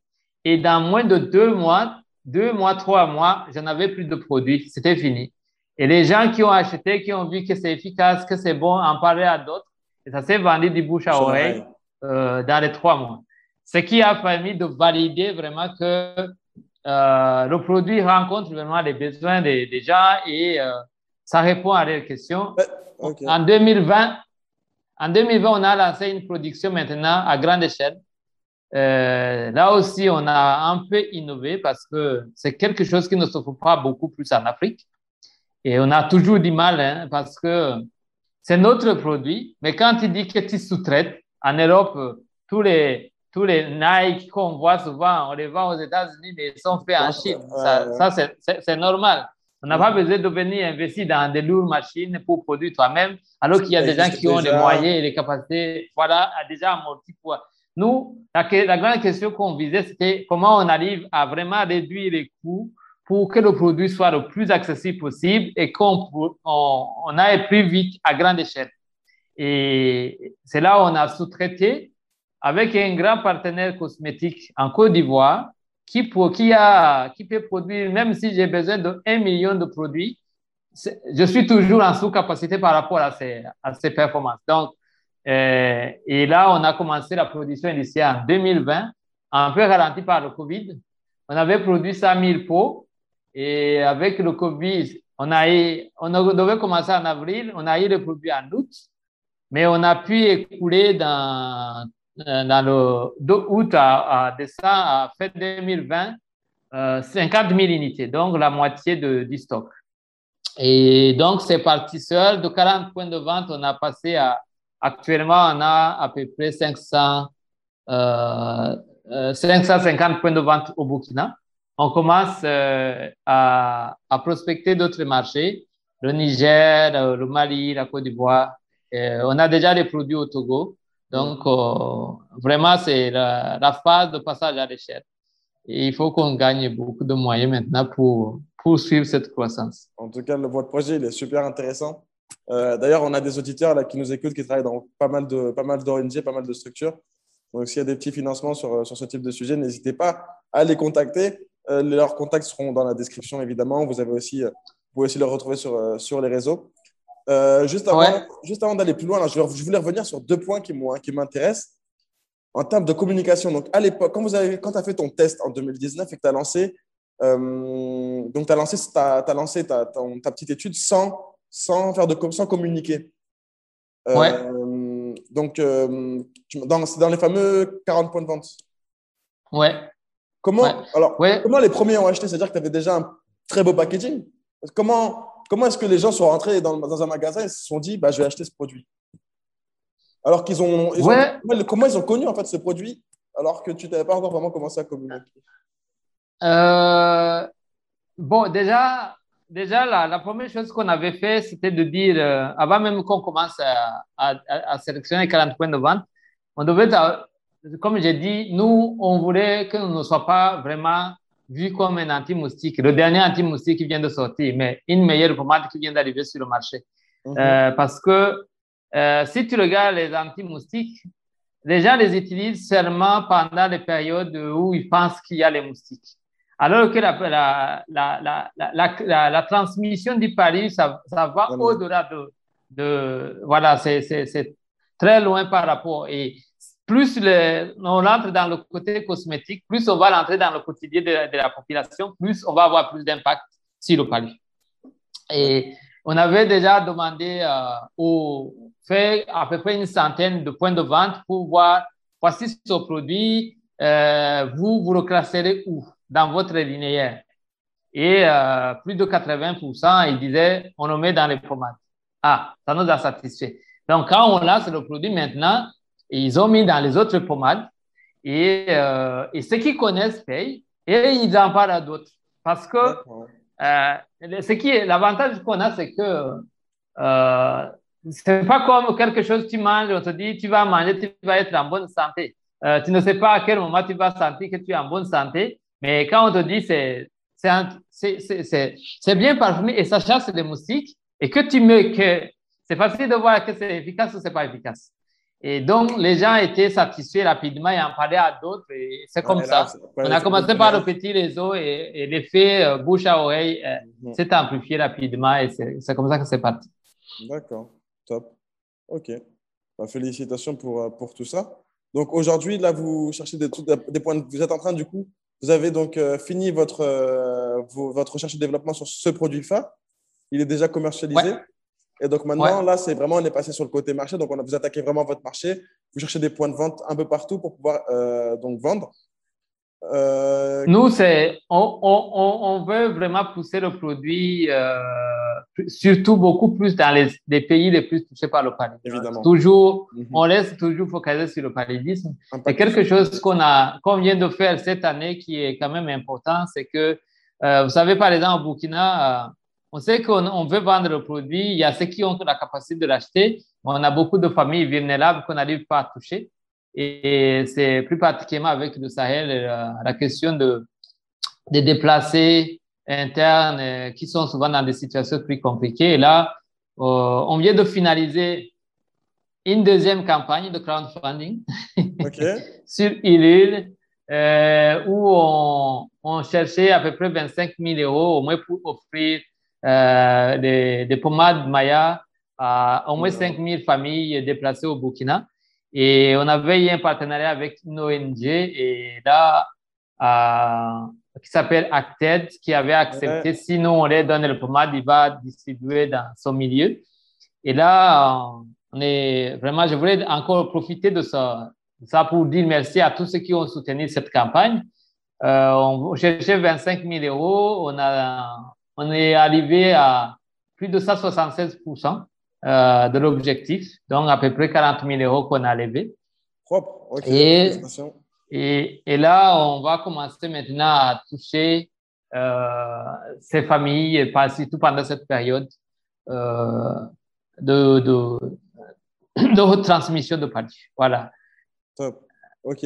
Et donc, Acted, Acted, Acted qu'est-ce qui vous ont permis de. C'est quoi votre partenariat avec Acted? Euh, Acted, nous, euh, moi, je ne veux pas me lever pour euh, me dire j'ai des pommades, je viens dans un cadre déplacé pour, pour distribuer des maillas. Et, mais on a cherché des ONG et c'est Acted qui avait accepté de consigner ce partenariat.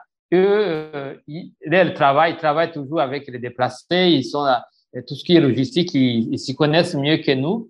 Nous, on leur après, il y a, on avait euh, un autre partenaire, une association française, franco-burkinabé, euh, qui est hébergée en France, effectivement, qui a collecté les fonds et ils achètent les mayas. Nous, on livre à Acted et Acted va distribuer euh, dans, ces, dans, ces, dans ces familles.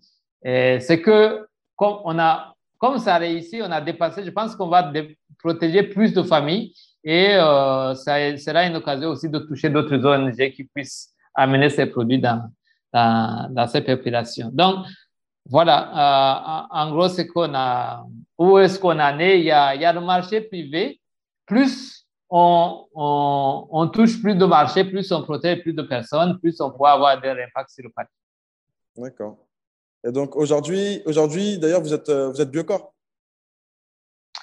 Ouais, ouais, ouais, ouais. Euh, on, est, on a été la première entreprise certifiée Bicorp au Burkina l'année passée.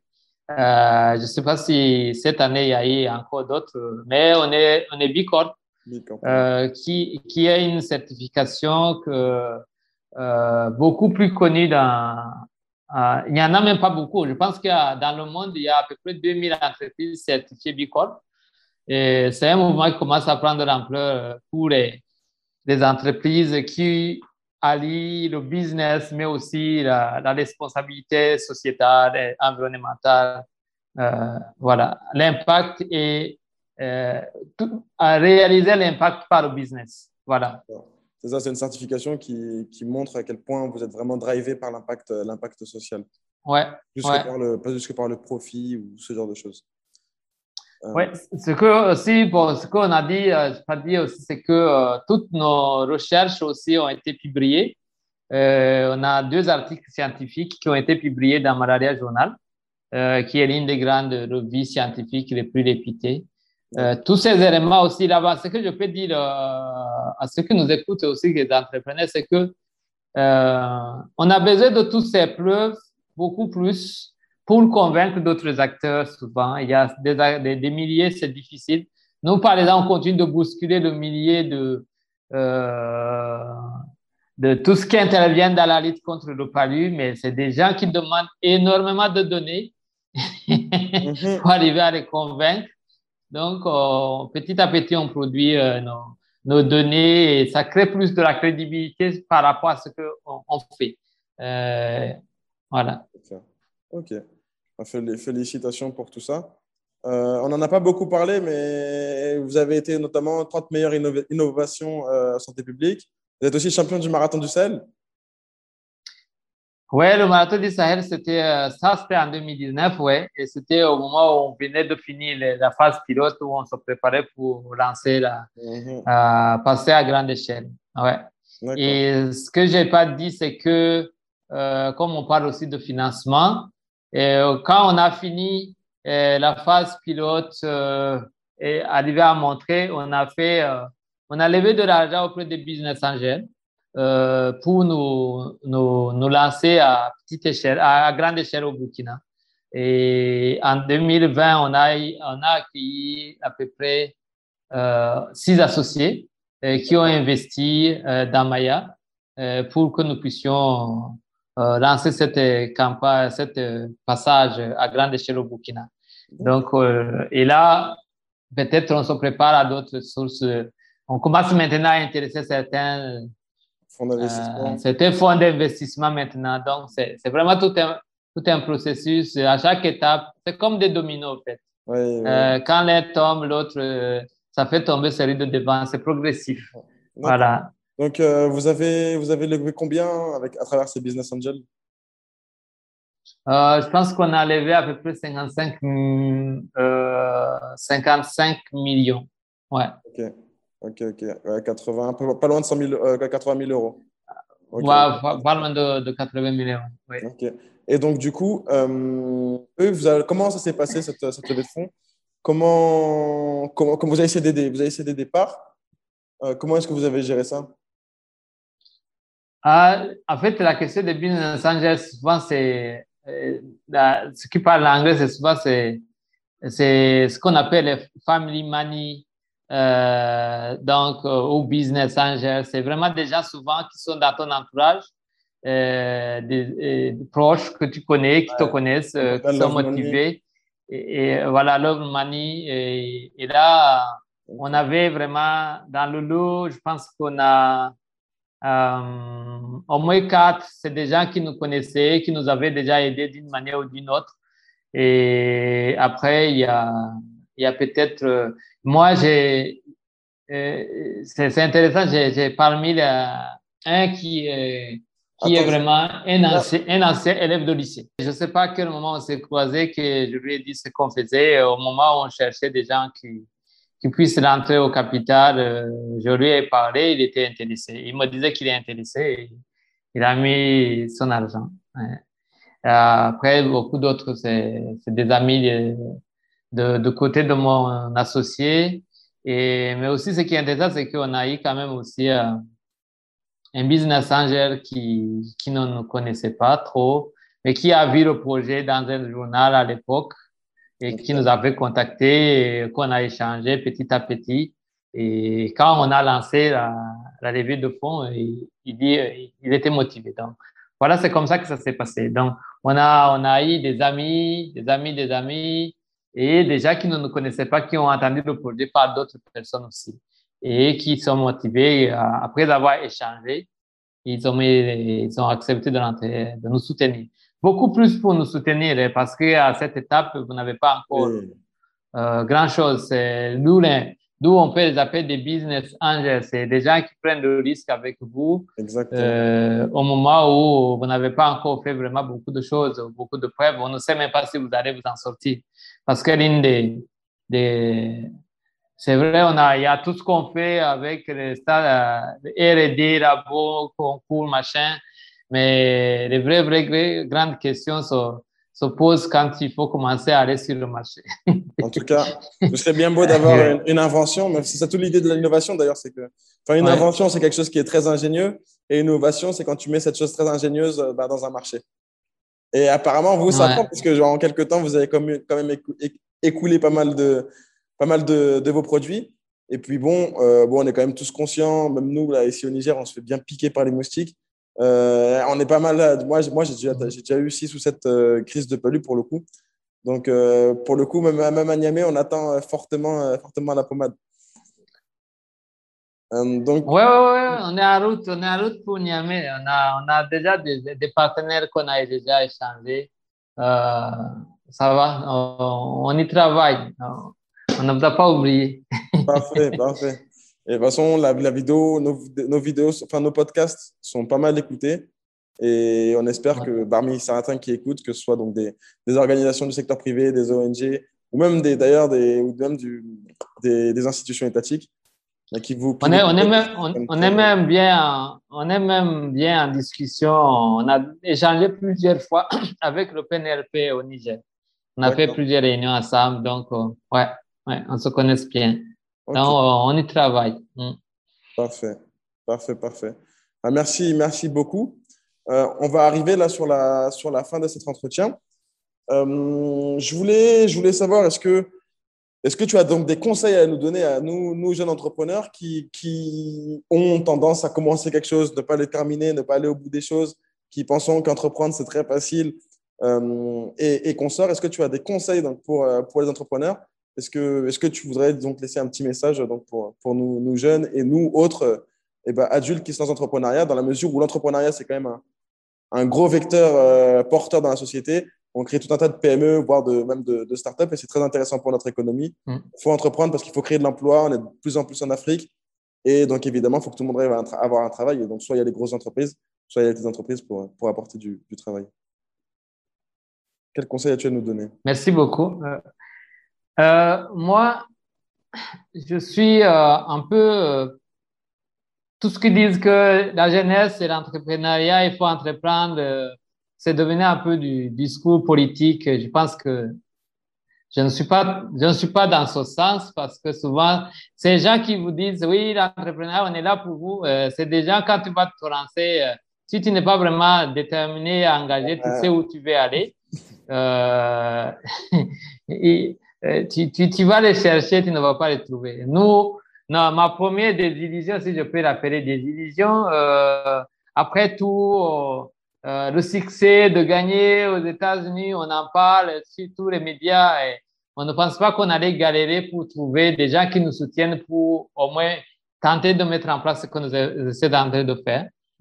Donc, ce que je vais dire, et, et dans tout ce que j'ai dit, moi, je pense, l'une des leçons que je tire un peu de moi-même, je ne suis pas encore allé très loin, hein, mais, mais le, le, bout de chemin que j'ai parcouru, il y a, il y a quelque chose qui est très important, c'est de rester focalisé sur ta vision.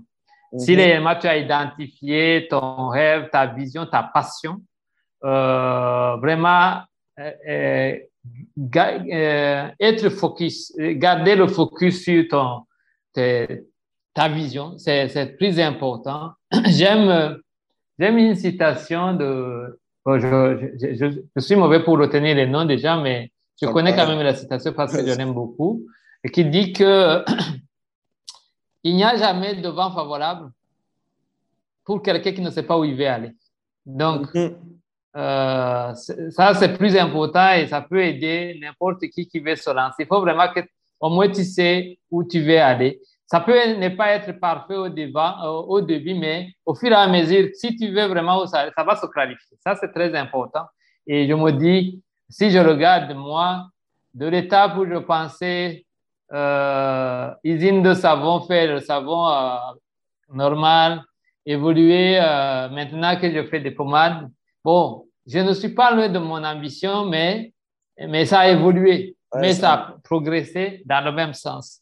Et, et je, je vois qu'à chaque étape, il y a eu des circonstances qui favorisent que les voir s'agissent pour continuer d'avancer dans, dans cette vision.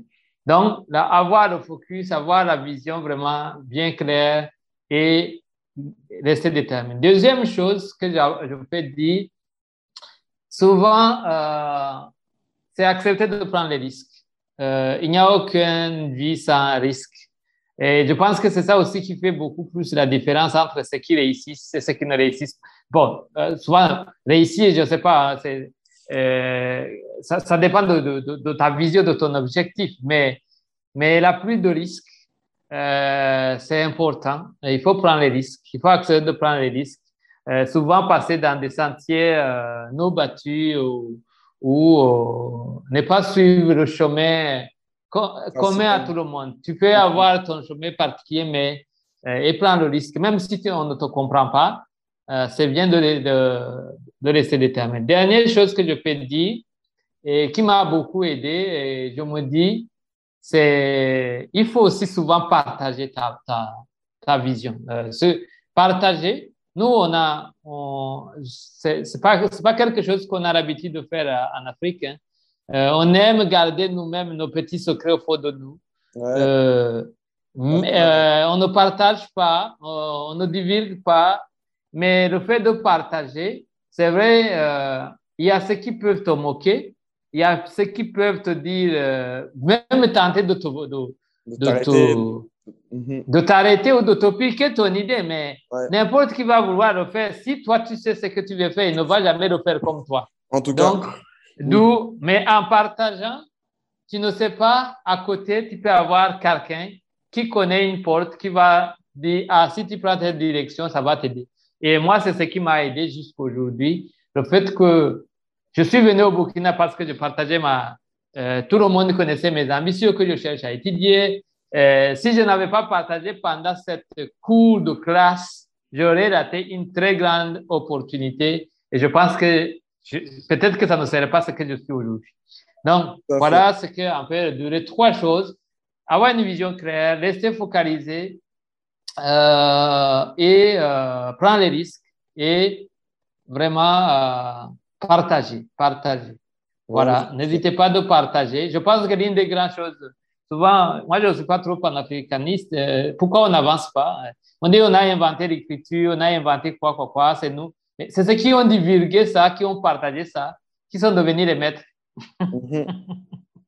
de, ces connaissances, de ces connaissances. Bon, que Pythagore a fait là, le théorème de Thalès, machin, mais que ça a été en Égypte, mais si les Égyptiens n'ont pas partagé, euh, euh, voilà, ceux qui ont partagé, ils sont devenus euh, des maîtres. Mhm. Donc, qu'on ait le courage de partager nos ambitions, nos rêves. On peut se moquer de nous, mais tôt ou tard, peut-être qu'on saura, on aura quelques-uns qui nous comprennent et qui nous disent, ah, je peux t'aider, je peux t'aider. Voilà un peu, dans, un peu de façon modeste ce que je peux dire Là, ce que je dis, c'est de, de pas ce que j'ai vécu. Et voilà. Et euh, vraiment rester déterminé. Rester, déterminé. Il y a trop. Rien n'est. Souvent, on voit aussi que les choses vont être faciles, mais l'entrepreneuriat, c'est pas facile. Ça ne va jamais facile. Ça ne résoudra ni tous les problèmes. Et, mais l'essentiel, c'est que chacun sait ce qu'il est appelé à quoi. Et si tu sais que c'est ça vraiment que tu dois faire, focalise-toi et reste déterminé. Tôt ou tard, il y aura un chemin.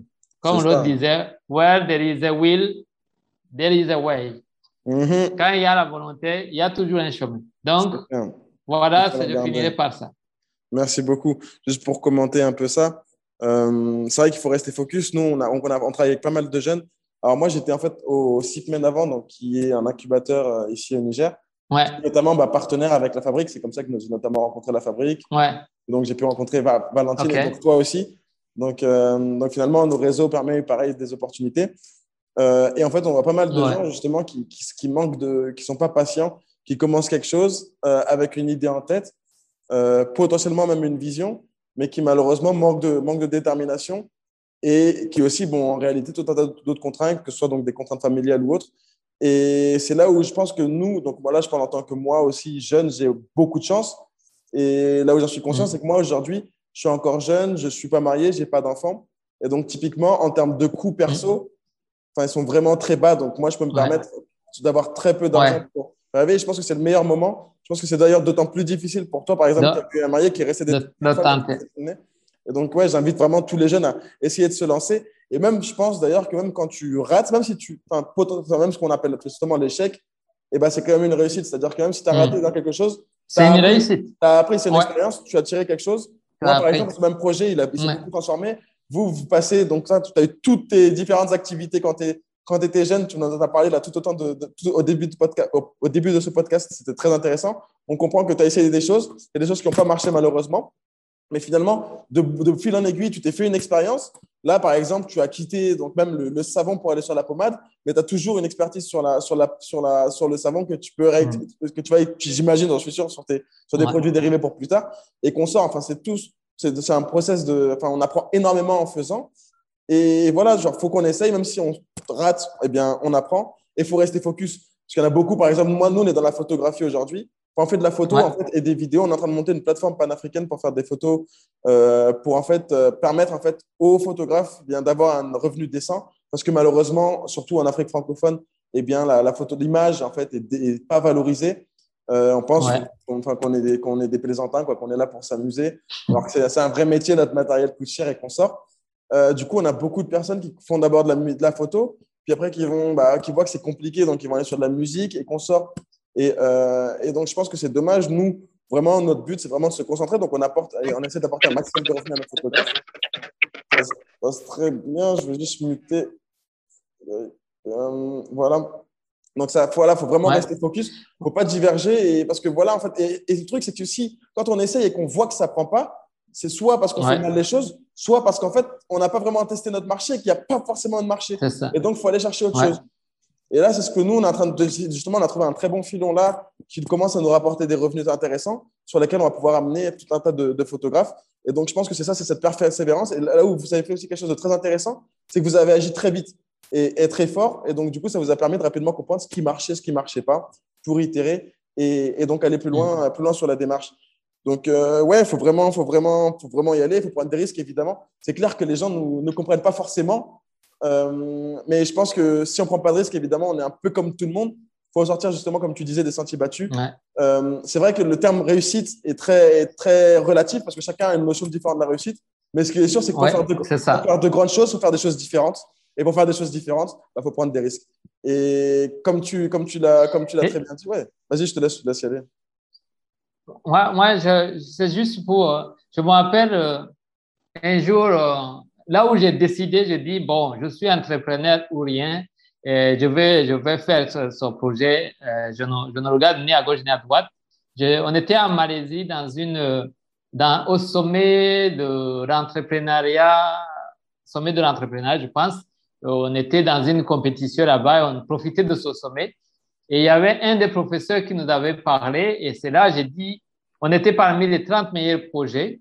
C'est là, je, je, je, je, me rappelle toujours de ce jour où je me suis dit, moi, je suis entrepreneur, je vais rester entrepreneur, je ne vais que faire que l'entrepreneuriat.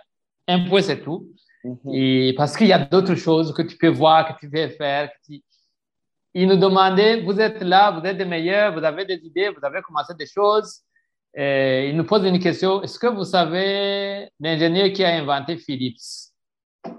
Nous tous on dit non. Est-ce que vous savez c'est lui qui a fait Sony? Non. Mais tout le monde connaît la marque Sony. On dit oui. Et tout le monde connaît la marque Philips. Oui. Et nous demande, et maintenant, vous, là, vous êtes là, vous avez des idées géniales, vous, vous voulez qu'on vous donne des médailles, on vous décore et puis c'est fini, ou bien avec vos idées, vous voulez faire aussi de l'argent avec ça? Mais c'est qu'on va le connaître. C'est celui qui a fait l'argent avec ton idée. Ce n'est pas toi qui as inventé l'idée. Mm-hmm.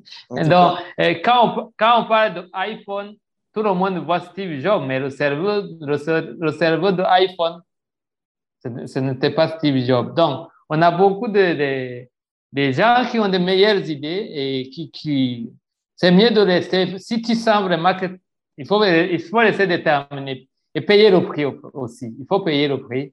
C'est ça. C'est pas mal de si tu, si tu n'y arrives pas, ouais, ouais. Mm-hmm. ouais, il y a tous des sacrifices.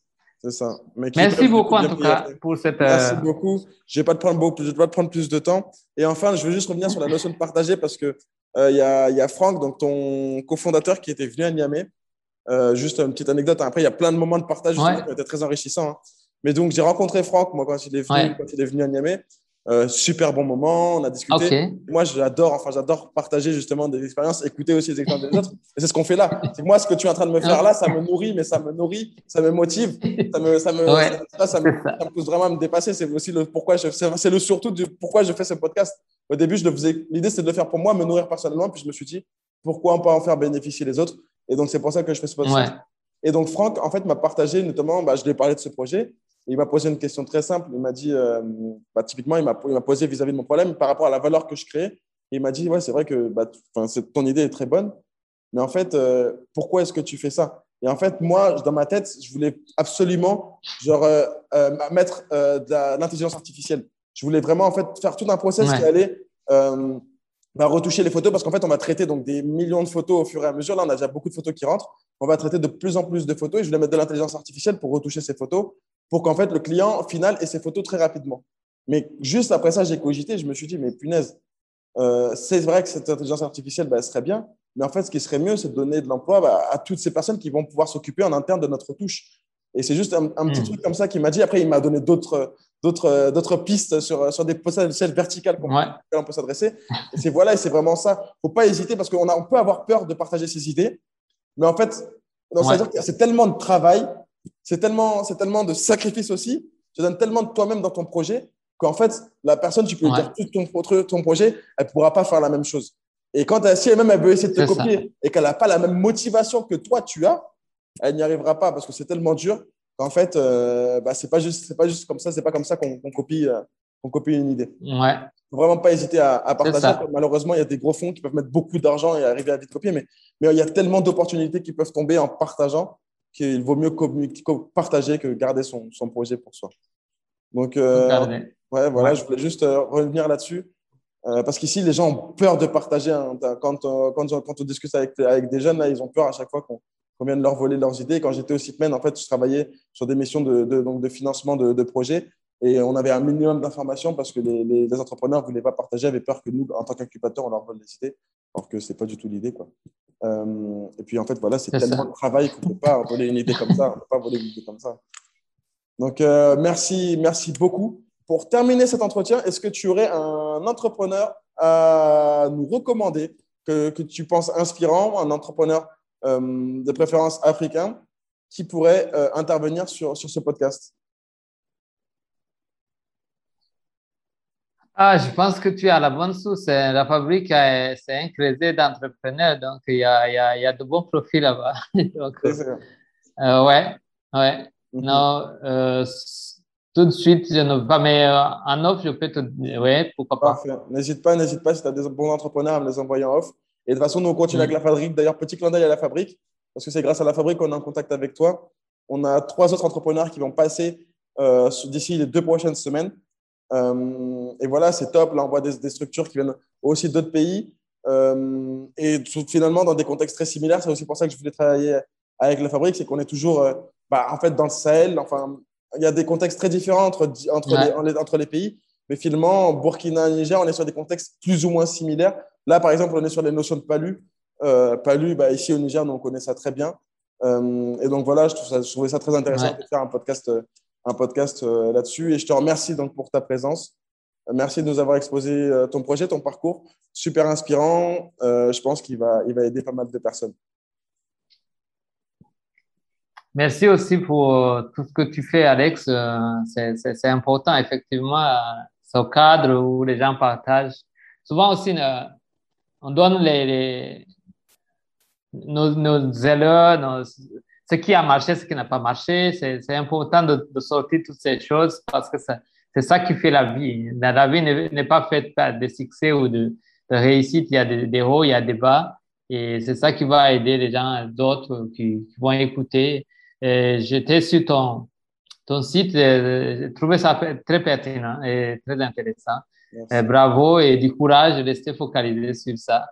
Tu es en train d'impacter des milliers et des milliers de jeunes. Et je te remercie. Merci pour cette euh, opportunité que tu m'as donnée aussi de, partager.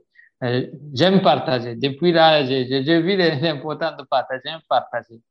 Euh, merci. à très bientôt.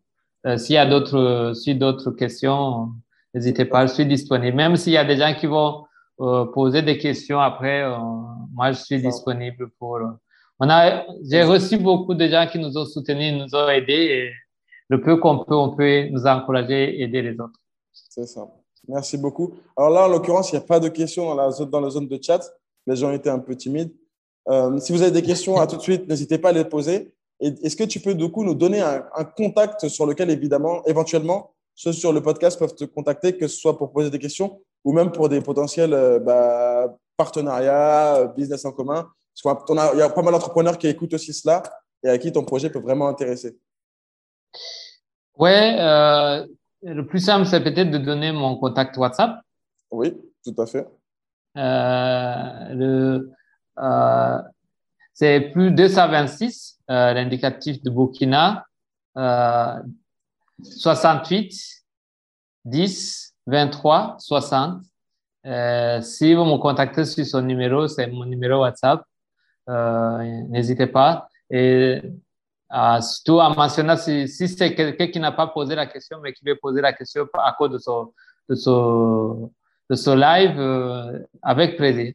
Euh, quelqu'un qui veut qu'on discute en off, euh, avec plaisir de discuter. Donc, tu peux partager mon numéro. Parfait. Donc, je mettrai aussi ton numéro dans la description pour que ceux qui veulent puissent, euh, puissent te contacter. Je mettrai aussi les liens vers vos différents réseaux. D'accord. Merci beaucoup, merci beaucoup Gérard. Merci Alex. Merci de nous avoir donné du temps ce dimanche. C'est pas forcément évident. donc merci, merci vraiment beaucoup. Merci beaucoup. À très bientôt. Euh, si je passe au Niger, tu es toujours euh, semaine? Alors, je ne suis plus du tout au semaine. Du coup, comme j'ai lancé là, je suis vraiment à fond sur la photo. Donc, en fait, j'ai quitté, là, j'ai quitté tout euh, en mai dernier. Je me suis vraiment, j'ai réfléchi pendant trois mois et depuis août dernier, je suis vraiment à fond dedans. Mais je suis, je sais un peu. Si je passe à Ouaga, euh, bah, je te fais signe. Si tu viens à Niamey, n'hésite pas. Il n'y a pas de. Euh, de toute façon, je te recommande parce que là, c'est là, c'est un épisode très global, mais plus tard, on va faire des épisodes par, par thématique. Donc, si jamais on trouve d'autres, par exemple, d'autres entrepreneurs sur des notions sur lesquelles vous travaillez aussi, ce qui pourrait être intéressant, c'est de vous mettre, pareil, en espèce de table ronde sur un sujet pour discuter du sujet, aller plus loin, plus loin sur les sujets. Donc là, on verra ça plus tard, mais dans ah. tous les cas, on reste en, on reste en contact. On reste en contact. Ça marche. Merci, Merci beaucoup. Très belle soirée. Allez, bye bye. Bye bye. Ciao, ciao. Merci d'avoir écouté cet épisode. J'espère qu'il t'a inspiré, qu'il te motive. Le numéro de Gérard ainsi que les liens vers ces différentes pages, toutes les pages de Maya sont dans la description. Par ailleurs, on va faire des sondages, débattre sur les épisodes et lancer des exclusivités sur notre liste de diffusion WhatsApp. Pour la rejoindre, rien de compliqué, tu m'envoies podcast sur WhatsApp au plus 227 80 19 00 00. Par ailleurs, on cherche toujours des sponsors pour monter une équipe et être capable de lancer plus de contenu à valeur ajoutée, mais aussi pour traduire ces épisodes en langue. En effet, on espère booster le talent des provinciaux et des analphabètes. N'hésite pas à me contacter à alex.afroto.com. Afin de permettre à un maximum de personnes de suivre ce podcast, je vous invite à mettre 5 étoiles sur Apple Podcast. Laisse-nous aussi une critique constructive pour qu'on puisse s'améliorer. Sur ce, on se donne rendez-vous tous les 1er et 16 du mois pour de nouveaux épisodes de l'Afrocast. Let's go